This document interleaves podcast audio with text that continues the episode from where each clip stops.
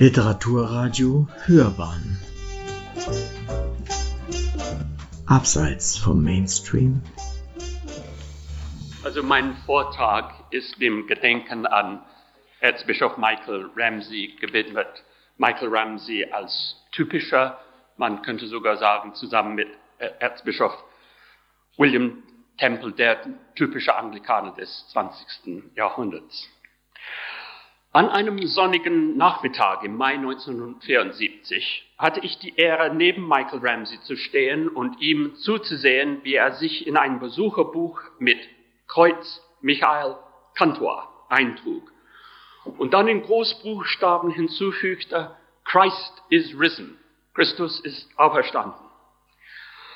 Wir hatten den Tag in Weimar zugebracht, der Stadt Goethes und Schillers, Mozarts und Liszt's, der Stadt Gropius und des Bauhauses, der Stadt, in der die Peter- und Paulskirche steht, an der Herder Nachfolger Klopstocks als Pfarrer wurde und Wort und Sakrament an dem edlen Altar des Lukas Karnach verwaltete. Wir befanden uns im Herzen Deutschlands, dem Land der Dichter und Denker, im lutherischen Thüringen, dem Kernland der Reformation. Aber wir hatten nun die Stadt in der Ebene verlassen und waren den Hang hinauf auf den Kamm des Berges in den Buchenwald gelangt, welcher der Örtlichkeit den Namen gab, der eine so unrühmliche Bedeutung bekommen sollte. Wir passierten das Tor des Konzentrationslagers mit seiner hintersinnigen Inschrift Arbeit macht frei und vernahmen ein Geräusch wie das tausendfach verstärkte Summen der Bienen. Wir blickten über den Abhang des Berges und sahen übende russische Panzer. Plötzlich überfiel uns ein Frösteln, wie ich es anderswo nur im Babi Yar verstört habe, dem Steinbruch bei Kiew, wo die ukrainischen Juden hingeschlachtet worden sind. Manchmal ist das Böse buchstäblich greifbar. Wir waren innerhalb einer kurzen Zeitspanne vom Paradies in das verlorene Paradies gelangt. Es gab dort nicht sehr viel zu sehen, aber das gab nur noch mehr Raum für die historische Imagination. Wir mussten uns jedoch auf die Gegenwart konzentrieren, denn dies war von der Situation her der sensibelste Augenblick während des Besuches des Erzbischofs in der Deutschen Demokratischen Republik. Hier in Anwesenheit von Vertretern von Kirche und Staat sowie der staatlich kontrollierten Medien. Erst kürzlich hatte unsere eigene Regierung die Existenz der Deutschen Demokratischen Republik überhaupt anerkannt.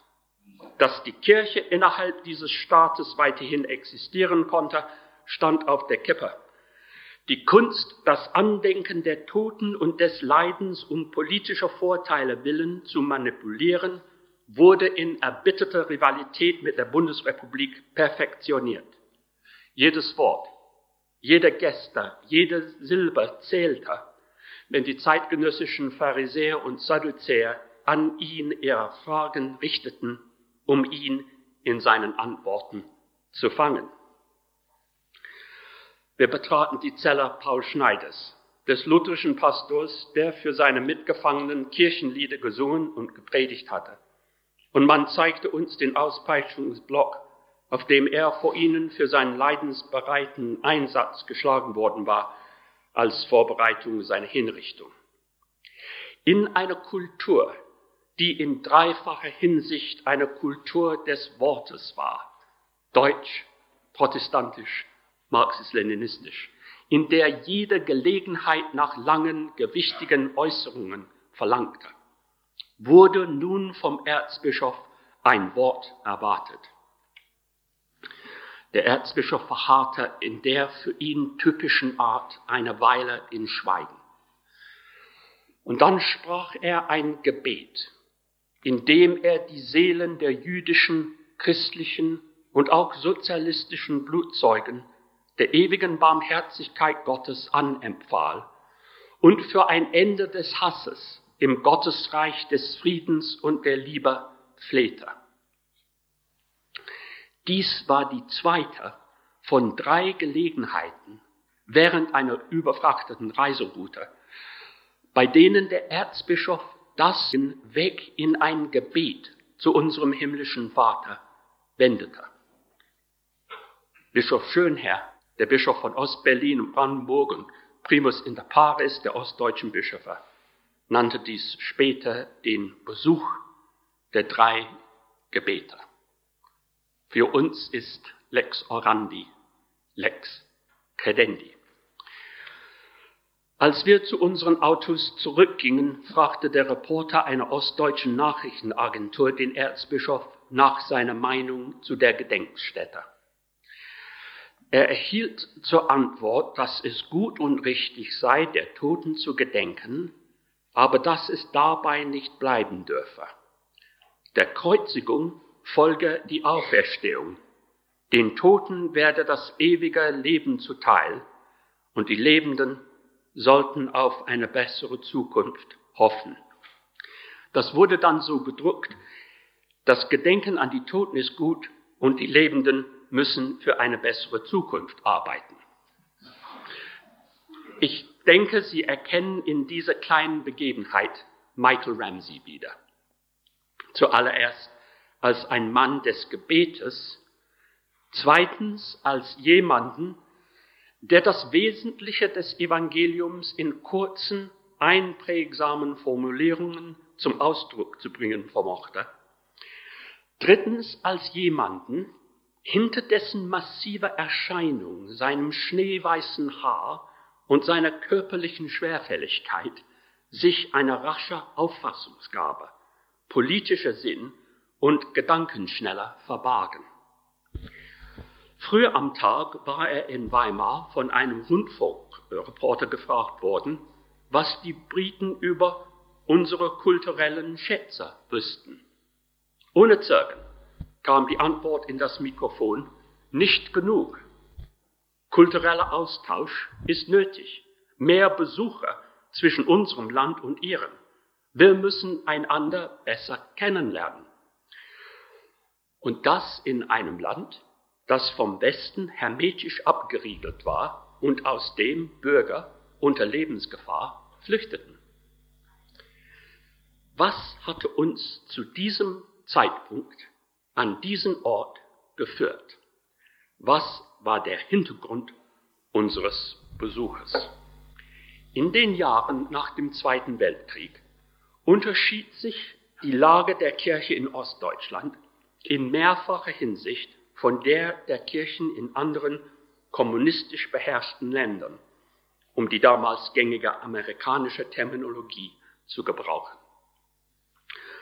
Zum Ersten war es, abgesehen von der damals wieder in die Sowjetunion eingegliederten kleinen Region äh, Lettland und Estland, das einzige Gebiet, in dem die Mehrheit der Christen protestantisch war und wo die Volkskirchen das Recht und die Pflicht beanspruchten, für die Bevölkerung und die gesellschaftliche Ordnung einzustehen und nötigenfalls auch für sie zu sprechen.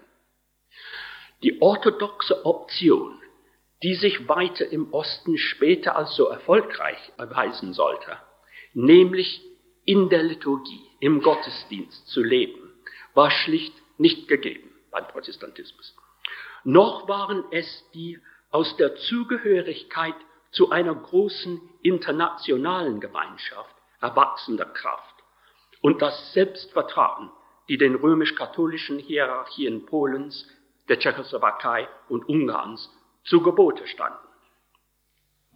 Die Ostdeutschen mussten notgedrungen ihren Standpunkt mit Hilfe ihrer historischen Glaubensbekenntnisse vertreten jetzt auch einschließlich des Barmer-Bekenntnisses von 1934 und auf dem gelesenen, gehörten und gepredigten Wort Gottes.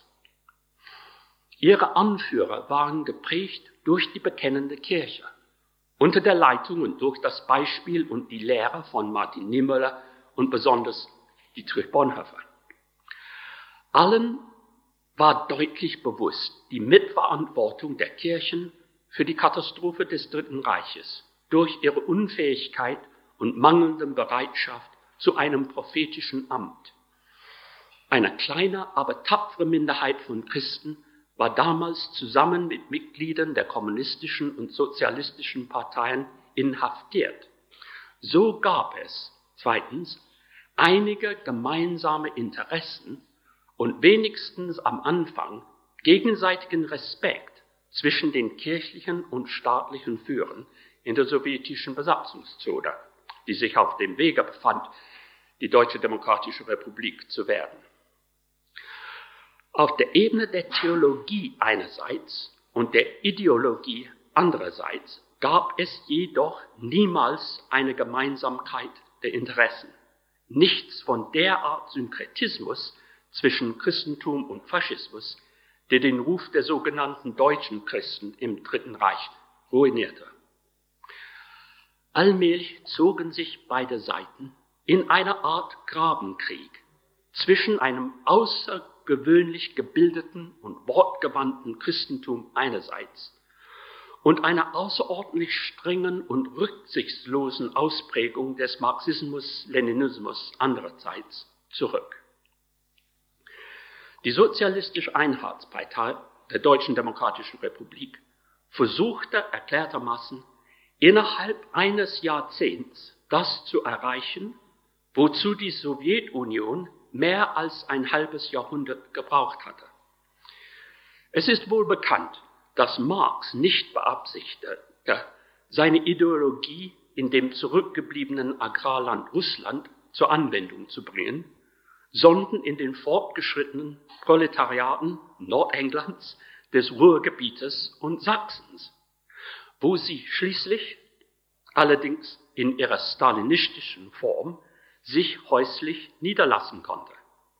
Und wo sie im Herbst 1989 in Leipzig und Dresden ihre niederschmetterndste und doch friedlich verlaufende Niederlage erlitt. Drittens wurde die Kirche in eine Gesellschaft, die gekennzeichnet war durch den Zwang zu strenger Konformität, die einzige öffentliche Körperschaft, die nicht direkt durch den Staat kontrolliert oder gemäß dem Marxismus-Leninismus tätig war.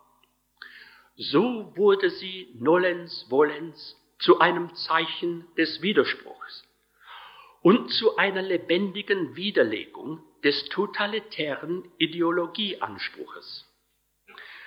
Solange die Kirche Bestand hatte, konnte niemand gänzlich und uneingeschränkt an den Absolutheitsanspruch des Marxismus-Leninismus glauben. Später, besonders in den 80er Jahren, gewährte die Kirche den Raum, Raum im direkten und im übertragenen Sinne, für die Diskussion öffentlicher Fragen wie Krieg und Frieden, Pazifismus, soziale Gerechtigkeit und Ökologie, sowie für die Erziehung eines ganzen Volkes in den Techniken des passiven Widerstandes und der Praxis der Demokratie die im Herbst 1989 friedlich triumphierten. Aber in seltsamer Ironie waren die 70er Jahre durch die Anpassung beider Seiten an den Verzug der Parausia und die Übernahme einer hinausgeschobenen Eschatologie charakterisiert. Der Staat der sich wie in der Sowjetunion bald an die Vertagung des Verschwindens des Staates auf unbestimmte Zeit gewöhnte, wurde sich bewusst, dass er sich ebenso mit der Vertagung des Verschwindens der Religion auf unbestimmte Zeit arrangieren musste.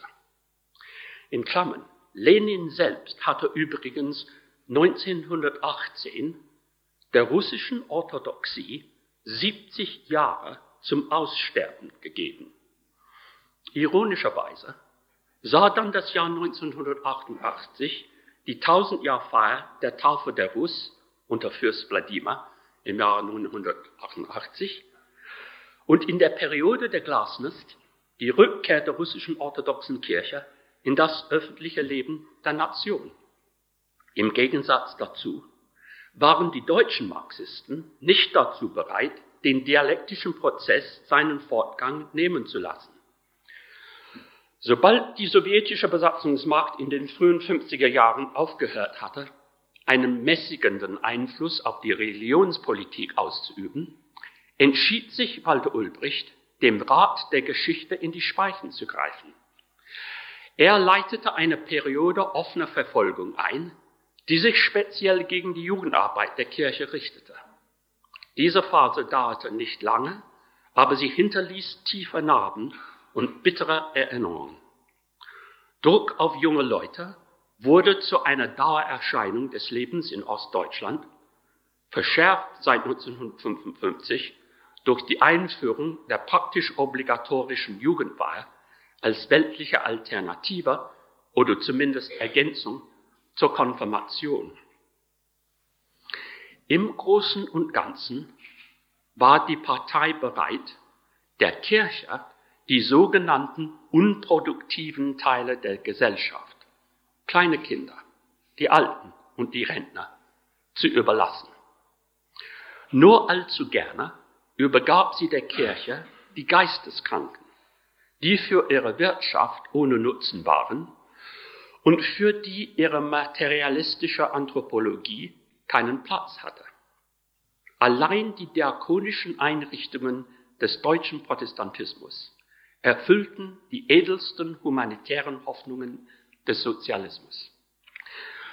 Unterdessen wurde der stärkste Druck in Schule und Universität ausgeübt, in den Streitkräften und am Arbeitsplatz. Und dies in einem Ausmaß, dass die Leute nicht selten voller Sehnsucht dem Alter und dem Ruhestand entgegensahen, mit der Möglichkeit eines grusameren Lebens und der Möglichkeit, in den Westen auszureisen.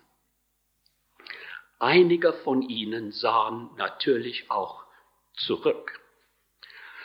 Aber weitaus mehr Menschen sahen seitwärts auf die demokratischen Institutionen und die florierende Wirtschaft in Westdeutschland, wo in den allermeisten Fällen ihre Familienmitglieder, Verwandten, Freunde, Geliebten und früheren Nachbarn lebten.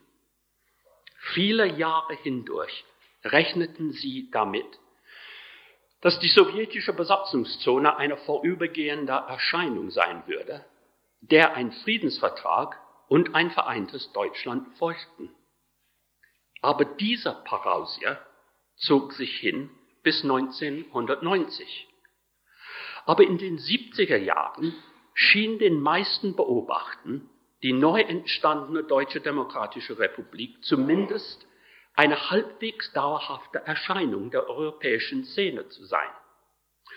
Unter anderem, um die 17 Millionen Bürger aus dem Schweberzustand praktischer Staatenlosigkeit zu befreien, erkannten das Vereinigte Königreich und die anderen westlichen Länder im Jahr 1974 die DDR de jure an und ermöglichten damit übrigens den Besuch des Erzbischofs. Die überwältigende Mehrheit der Ostdeutschen schien im inneren Exil zu leben, physisch im Osten, aber mit dem Herzen, ihrem Denken und ihren Wünschen im Westen. Sie waren durch die perfekteste jemals ausgedachte Grenze abgeschnitten dieser verlief von der Gegend um Lübeck zum westlichen Teil der Grenze Böhmens, kreiste seit August 1961 Berlin ein und trennte es in zwei Teile, wobei sie mitten auf dem Fahrdamm entlang und sogar durch Häuser verlief und in einem Falle eine Kirche vom eigenen Friedhof trennte. Etwa 90 Prozent der Bevölkerung konnte westdeutsches Fernsehen empfangen. So kam zu der Klaustrophobie der nationalen Einkerkerung, die Schizophrenie, den Arbeitstag in sozialistischen Fabriken und kollektiven landwirtschaftlichen Betrieben zu verbringen und sich abends vor dem Fernseher in den Sessel fallen zu lassen, um durch ein magisches Fenster sowohl die vergleichsweise objektiven, wenn auch nicht ungefärbten westlichen Nachrichtensendungen zu sehen, als auch in die Fantasiewelten von Dallas und Co. einzutreten, synchronisiert in Bühnendeutsch und damit doppelt fehl am Platze. Es war eine ungesunde Situation. Aber zumindest waren die ostdeutschen Bürger außergewöhnlich gut informiert und besaßen eine von den Propagandisten beiderseits der Mauer gelieferte Synopse aller Gegenwartsfragen. Der Staat zwang seine Bürger zu bleiben, obwohl viele lieber geflohen wären. Die Kirche war und sie blieb bis zum Ende eine Kirche im Sozialismus, die in Wort und Tat ständig zu verstehen trachtete, was dies bedeutete und damit einen Beitrag für unser Verständnis des rechten Verhältnisses zwischen Kirche und Staat und den jeweiligen Ansprüchen Cäsars und Gottes leistete. Im Nachhinein kann man diese Formel sowohl für ihre Doppeldeutigkeit als auch dafür kritisieren, dass sie missverständlich war und davon ausging, dass das ostdeutsche politische System tatsächlich ein sozialistisches war. Sie lag irgendwo auf der Skala zwischen offener Gegnerschaft und opportunistischer Unterstützung und man mag annehmen, dass sie eher ein wenig zur Anpassung tendierte, aber heute und auf der anderen Seite der Ostsee kann man das leicht sagen. Schließlich wurde klar, dass ein persönlicher Besuch des Erzbischofs von Canterbury der ostdeutschen Kirche zum damaligen Zeitpunkt am besten helfen würde. In Anbetracht der delikaten internationalen Situation und der Gefahr einer verfälschten Darstellung war der Besuch sorgfältig vorbereitet worden. Zunächst hatten die Behörden der DDR auf dem Grundsatz der Trennung von Kirche und Staat bestanden und es abgelehnt, außer der erforderlichen Genehmigung der Wiesen, irgendetwas damit zu tun zu haben. Sie wünschten offensichtlich, die Bedeutung des Besuches herunterzuspielen. Kurz vor dem festgesetzten Zeitpunkt wurde ihnen jedoch der Rang eines Erzbischofs von Canterbury im Establishment bewusst. In Überschätzung seiner Bedeutung als zweiter Mann im Staat versuchten sie vergeblich, einen Staatsbesuch daraus zu machen, einen gewissen Sozialisten-Snobismus. Sie boten sogar die Unterbringung in dem großzügig ausgestatteten Schloss an, das für offizielle Besucher reserviert war. Wir waren nicht die Leute, in diese Elefantenfalle zu laufen, sondern bestanden darauf, dass dies ein Besuch von Kirche zu Kirche sei und dass wir bereits zugestimmt hatten, die Gastlichkeit des Hospizes, kircheneigenen Hotels, in der Albrechtstraße zu akzeptieren.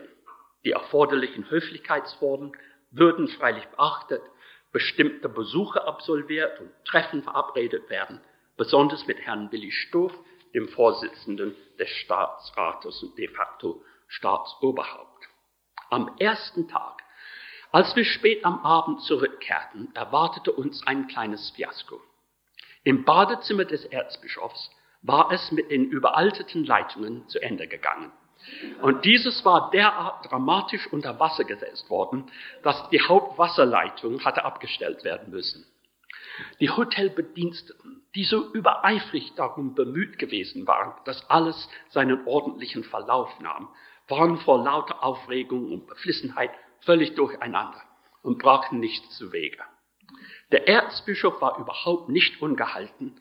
Er setzte sich mit uns anderen auf ein bequemes Sofa im Foyer und schlug vor, dass wir alle ein nice cup of tea trinken können. Unter der Begleitung geheimnisvoller Geräusche von irgendwoher warteten wir und warteten. Endlich tauchte ein verlegener Geschäftsführer auf, mit einer Flasche besten Weins und einem Tablett mit Gläsern. Es gibt kein Wasser, sagt er, darf es stattdessen Wein sein. Die Augenbrauen des Erzbischofs gingen auf und ab, seine Schultern hoben und senkten sich. Ja, sagt er, ja, das gab schon einmal, das gab schon einmal in, in Kana, in Kana in Galiläa. und, damit entschärfte er eine kritische Situation mit Heiterkeit und Gelächter und natürlich auch mit Bibelkenntnissen. Am nächsten Tag statten wir Kardinal Bengsch einen Höflichkeitsbesuch ab, dem Oberhaupt der römisch-katholischen Kirche in Ostdeutschland und durch geschickte Diplomatie des Vatikans noch immer von ganz Berlin. Der Besuch war kein Erfolg. Wir hatten das Empfinden, dass wir durch die Tür der Residenz in ein vorökumenisches Zeitalter geschritten waren. Katholiken waren in diesem Teil Deutschlands historisch eine kleine Minderheit, obwohl ihre Zahl nach dem Kriege durch Einwanderung aus den Gebieten östlich von Oder und Neiße zugenommen hatte. Der Kardinal hatte ein doppeltes Ziel, die Verbindungslinien zum Vatikan offen zu halten und seine Herde zu bewahren. Er war nicht interessiert an der Kirche von England, was nicht überraschen konnte, aber er hatte scheinbar auch kein Interesse an den deutschen protestantischen Kirchen, die sich in derselben Lagen befanden, oder noch überraschender am polnischen oder tschechischen Katholizismus. Er war stolz darauf, gegen Lumen Gentium und Gaudium et Spes beim Zweiten Vatikanischen Konzil gestimmt zu haben und hegte keinerlei Absicht, den Geist des Konzils zu vermitteln oder gar dessen Dekrete auszuführen über das hinaus, was seine Pflicht war. Er überließ es uns allein in die trostlose und wenig einladend wirkende St. Hedwigskathedrale zu gehen, wo wir ein Gebet am Grabe Bernhard Lichtenbergs sprachen, des verehrungswürdigen Dompropstes, der in einem Konzentrationslager den Märtyrertod erlitt. Ich erwähne diese unangenehme Episode die heute undenkbar wäre, einfach als einen Hinweis darauf, wie weit die Beziehungen in den vergangenen 27 Jahren vorangekommen sind und als Hintergrund des ökumenischen Höhepunktes der Reise, der sich vier Tage später im Erfurter Dom ereignete. Die Politik des Kardinals Bengsch war bis in die allerletzten Monate der DDR hinein vorherrschend. Die katholische Kirche hielt sich zurück. Sie beschützte ihre Leute und hielt sie zusammen. Sie beteiligte sich nicht am öffentlichen Leben, sondern ließ die protestantische Mehrheitskirche ins Rennen gehen und die Schläge einstecken. Der Gegensatz nicht so sehr zum Protestantismus als vielmehr zum polnischen Katholizismus konnte kaum größer sein. Und wer konnte behaupten, dass diese Politik falsch war und nicht vielmehr nur eine andere? Die protestantische Kirche gab im Jahre 1989 ihr Leben hinein in die friedliche Transformation der Gesellschaft und bewahrte die Nation vor innerer Zwietracht, vielleicht sogar Europa und die ganze Welt vor einem Kriege. Aber in diesem Prozess wurde sie schwer geschwächt und hat, vielleicht abgesehen von Teilen Sachsens und Thüringens, ihren Charakter als Volkskirche praktisch verloren. In Gebieten, die heute die am meisten säkularisierten in Europa sind. Nur ganz zuletzt taten sich einige katholische Pfarrer, vor allem in Dresden, und viele katholische Laien mit den Protestanten in dem tapferen Versuch zusammen, den Staat zu reformieren. Beide trugen so später dazu bei, ihn zu Fall zu bringen und stellten auch sicher, dass die Revolution unblutig verlief, als sie dann kam. Und unverhältnismäßig viele der neuen Führungskräfte, Parlamentsmitglieder und örtlich Verantwortlicher, Bürgermeister, Schulleiter und andere Stützen der Gesellschaft kamen genau aus diesem katholischen Laientum, das jetzt die Art von Veränderung in der Kirche einfordert, welche sie im Staat erlebt haben. Anstelle des Slogans Wir sind das Volk tritt nun die Parole Wir sind die Kirche. Unsere nächste Station war die Stephanus Stiftung, eine jener großen diakonischen Einrichtungen, mit denen der deutsche Protestantismus Pionierarbeit geleistet hat und die der sozialistische Staat nur zu gerne weiterarbeiten ließ. Hier wurde für die nicht produktiven Mitglieder der Gesellschaft, die Minderbegabten, die Blinden und die Alten gesorgt. Gewiss auf einem niedrigeren materiellen Niveau als im Westen, jedoch mit Liebe und menschlicher Zuwendung durch Diakone und Diakonissen, die ein wahrhaft diakonisches Amt versehen Ihre Jahreskonferenz fand an diesem Nachmittag statt. Der Erzbischof wurde gebeten, ein Wort zu sagen. ein Grußwort. Er gab eine improvisierte, denkwürdige Darlegung, was es bedeutet, ihm zu dienen, dessen Dienst vollkommener Freiheit ist. Whose service is perfect freedom. Für einen Augenblick war alles gewichen.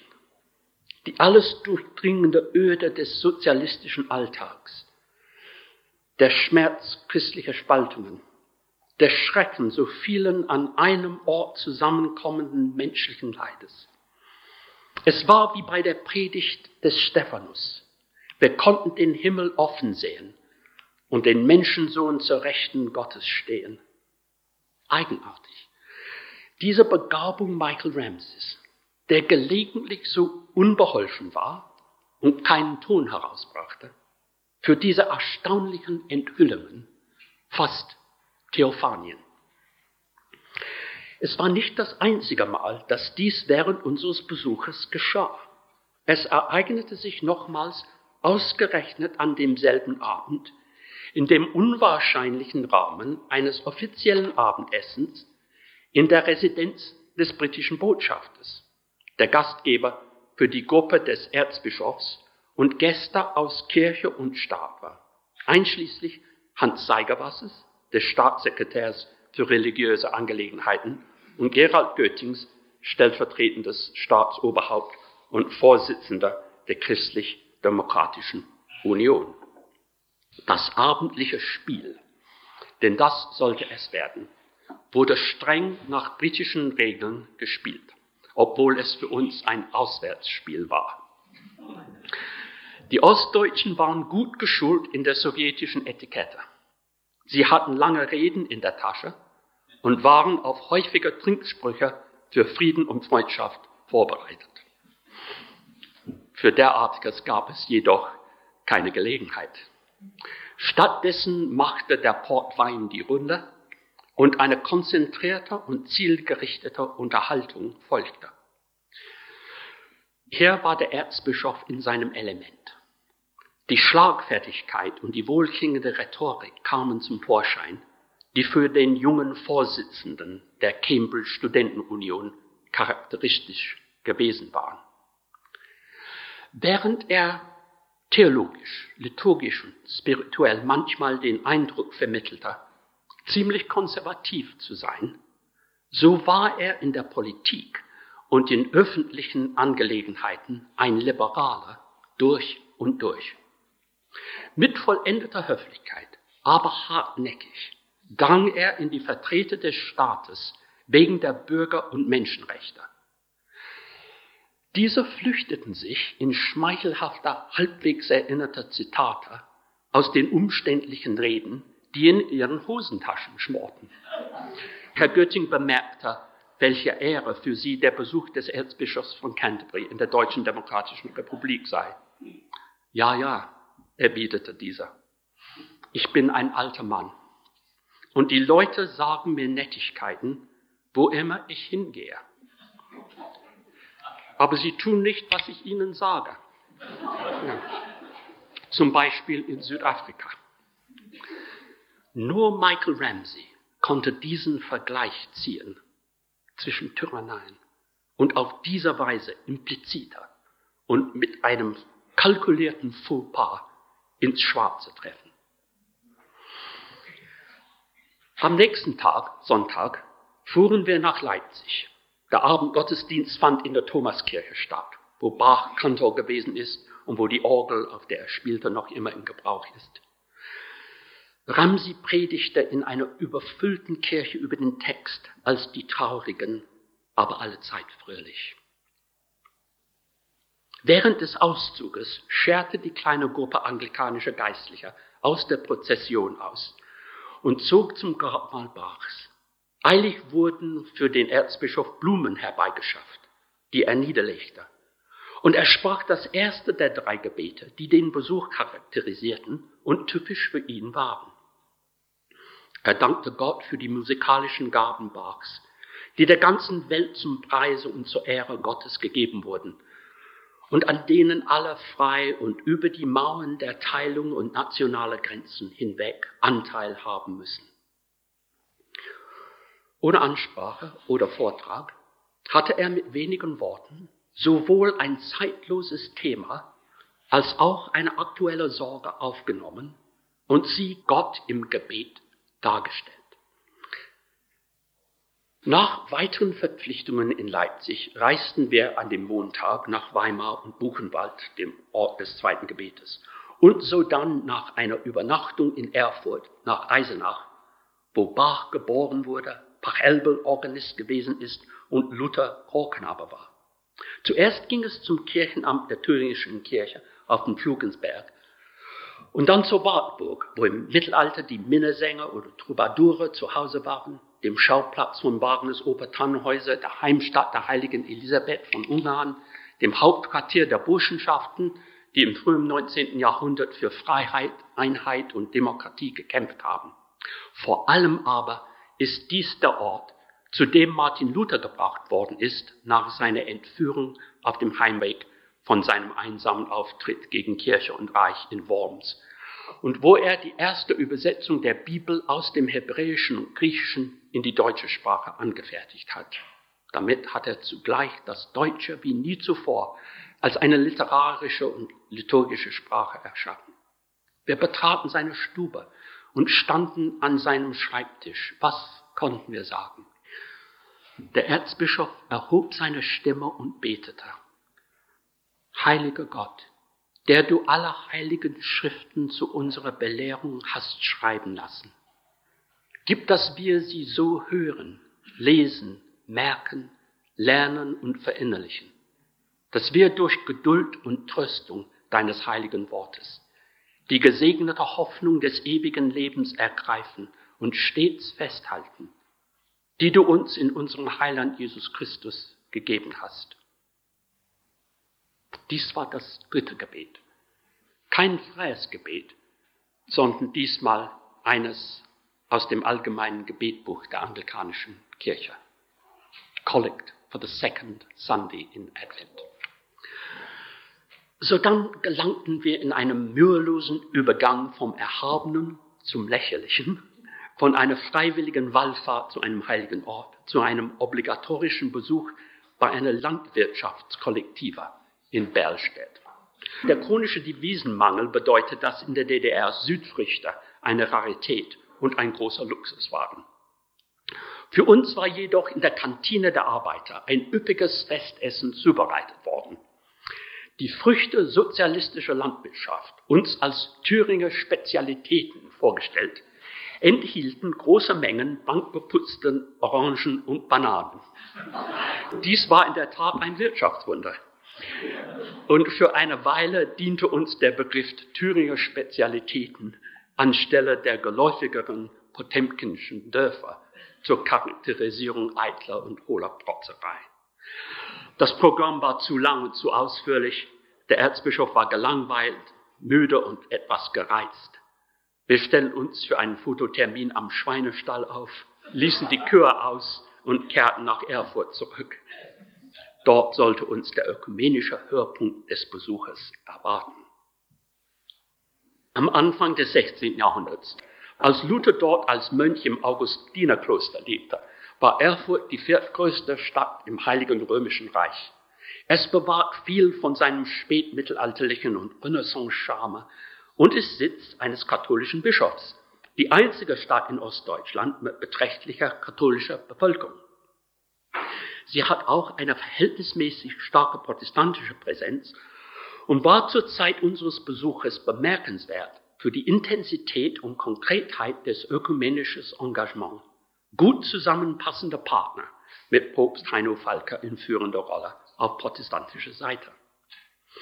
Als Erzbischof Ramsey in Begleitung von zwei protestantischen Bischöfen auf die katholische Kathedrale zuging, kam ihm Bischof Aufderbeck entgegen begrüßte ihn mit einer Ansprache in klangvollem Latein und geleitete ihn in den Gottesdienst. Die Größe und die Begeisterung der Gemeinde waren beachtlich. Das Geschehen war derart in sich ganzheitlich und stimmig, wie es so in den bisherigen bilateralen anglikanisch-protestantischen und anglikanisch-katholischen Begegnungen nicht gewesen war. Am Schluss brach spontaner, spontaner Applaus in der Kathedrale aus, der sich auf die Straßen und Plätze der Stadt hinaus ausbreitete. Ein starker Kontrast zu den normalen mürrischen Menschenmengen, die an Besuchen von Würdenträgern anderer kommunistisch beherrschten Staaten teilzunehmen gezwungen wurden. Die Wärme und Zuneigung der Leute für ihren Bischof, verbunden mit ihrem Vertrauen in ihre protestantischen Partner und die Zusammenarbeit mit ihnen, bildeten den Hintergrund für die ökumenischen Gespräche in der örtlichen Kirche, die wir am nächsten Tage führten. Über 100 protestantische und katholische Studenten bereiteten dem Erzbischof einen stürmischen Empfang und hörten gebannt seinen Darlegungen über den gegenwärtigen Stand und die Zukunftsperspektiven der ökumenischen Bewegung zu. Dem folgte eine mehr informelle, aber intensivere Diskussion mit Mitgliedern der Fakultäten, die abgebrochen werden musste, als alle sich noch mehr wünschten. Darauf brausten wir in einer Wagenkolonne, für die der ganze Verkehr in der Stadt angehalten wurde, davon und wurden zum Flughafen gefahren. Dort erwartete uns das luxuriös ausgestattete Flugzeug des Präsidenten, um uns nach Berlin zu bringen. Der Flug von Erfurt nach Berlin dauert zehn Minuten. Aber immerhin. Dort brachte uns wieder eine Wagenkolonne zudem mit großer Motorradeskorte, zu dem neuen Staatsratsgebäude und vor das Staatsoberhaupt Herrn Stoff. Er war der Mann, der 1961 offiziell für den Bau der Berliner Mauer verantwortlich gewesen war. In ihm stand Michael Ramsey dem real existierenden Sozialismus von Angesicht zu Angesicht gegenüber. Wenn man einmal die Theorie beiseite lässt, so war er die Inkarnation des stalinistischen Sozialismus, wie er tatsächlich in den 60er und 70er Jahren praktiziert wurde. Wir saßen an einem runden Tisch in einem inneren Ring mit einem äußeren Ring von Mitarbeitern und Beamten und Sicherheitspersonal. Herr Stoff hatte viel zu sagen. Der Erzbischof wenig. Aber er bestand immer wieder in seinen Fragen auf kulturellem Austausch und der Notwendigkeit für die Menschen, einander zu begegnen. Herr Stoff sprach erwartungsgemäß von der Notwendigkeit einer Beendigung des Kalten Krieges.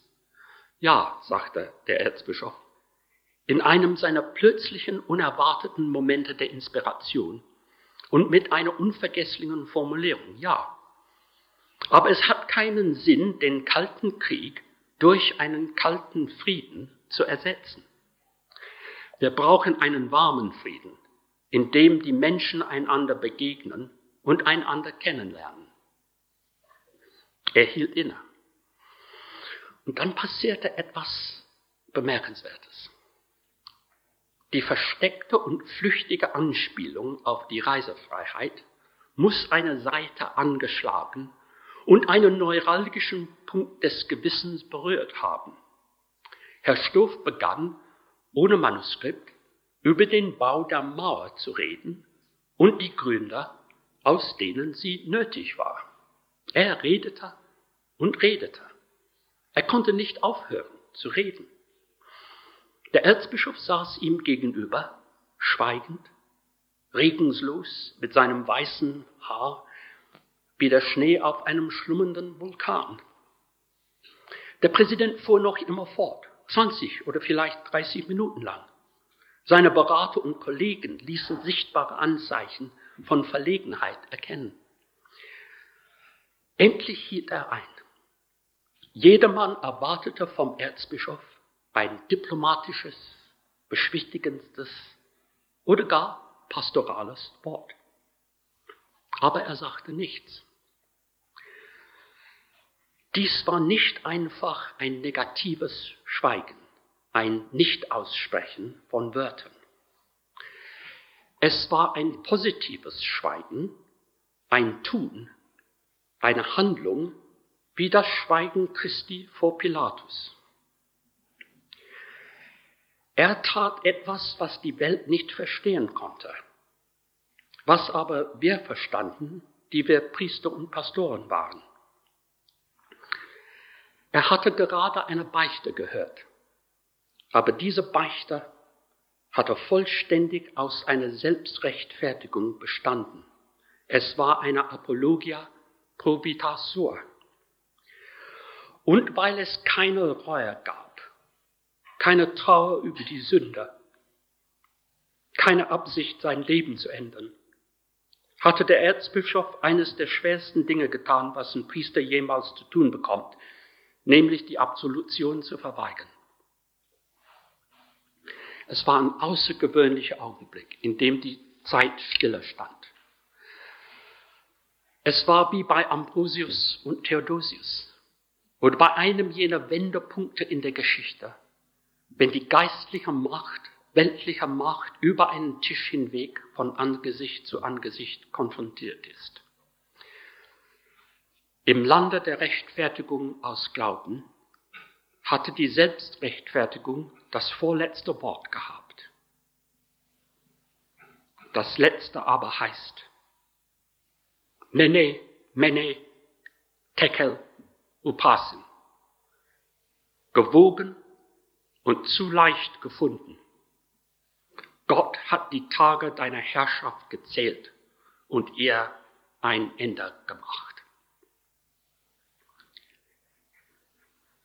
Irgendwie wurde das Schweigen gebrochen, die Atmosphäre veränderte sich und wir kehrten auf die Ebene der Diskussion und Diplomatie zurück. Aber niemand, der bei diesem vielsagenden Schweigen anwesend war, wird es jemals vergessen. Dieses Echo des Schreies des Mose vor Pharao, lass mein Volk ziehen. Bald war es soweit, dass wir nach West-Berlin hinüberwechselten. So einfach für uns mit unseren britischen Pässen und Visas, so nahezu unmöglich für 17 Millionen Bürger der Deutschen Demokratischen Republik. Als ein außerordentliches Zugeständnis wurde den Fahrern gestattet, uns über Checkpoint Charlie zu dem Dienstgebäude der Westberliner Kirche in der Jebenstraße hinter dem Bahnhof Zoologische Garten zu fahren. Sie waren in Trugstimmung wegen der Aussicht, einer Tabu zu brechen und sicher, dass sie den Weg kennen würden. Stattdessen fuhren sie geradewegs in das unbeleuchtete und auf dem Stadtplan nicht eingezeichnete Niemandsland, das einst das Herz einer großen Hauptstadt gewesen war. Oberkirchenrat Walter Papst, der leitende Kirchenbeamte in unserer Begleitung, stieg aus und fragte, offenbar irgendwie sich im Ausland wähnend, einen Fußgänger in der Nähe, sprechen Sie Deutsch? Uns kamen die Tränen. Nach all den Höhen und Tiefen, den erhabenen Augenblicken und den Frustrationen während ihren unvergesslichen Tage, war es dieser kleine Augenblick tragikomischer, chaplinesker, jämmerlicher Phase, welche die Ungeheuerlichkeit, die Hybris, die Bosheit aufgezwungener Trennung enthüllte. Kein Wunder, dass der von Michael Ramsey so geliebte Epheserbrief, der Eckstein seiner Ekklesiologie, unsere Erlösung mit dem Begriff des Einreißens einer trennenden Mauer beschreibt. Ich danke Ihnen.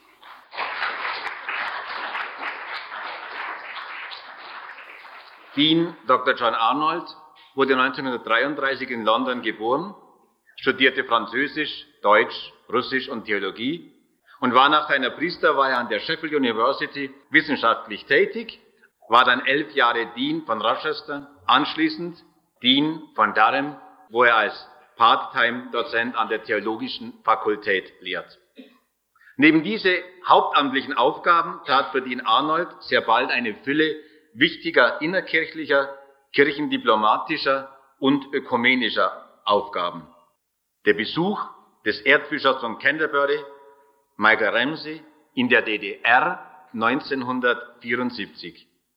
Kaum mehr als 25 Jahre zurück klingt dieser Titel fast wie der Abschnitt einer lange vergessenen Geschichtsepoche, von der man nicht weiß, ob es sie überhaupt gegeben hat. Und doch könnten jene Begegnungen damals sein. Hat dir die Sendung gefallen? Literatur pur, ja, das sind wir. Natürlich auch als Podcast. Hier kannst du unsere Podcasts hören. Anchor, Spotify, Apple Podcast, iTunes, Google Podcasts, radio.de und viele andere mehr.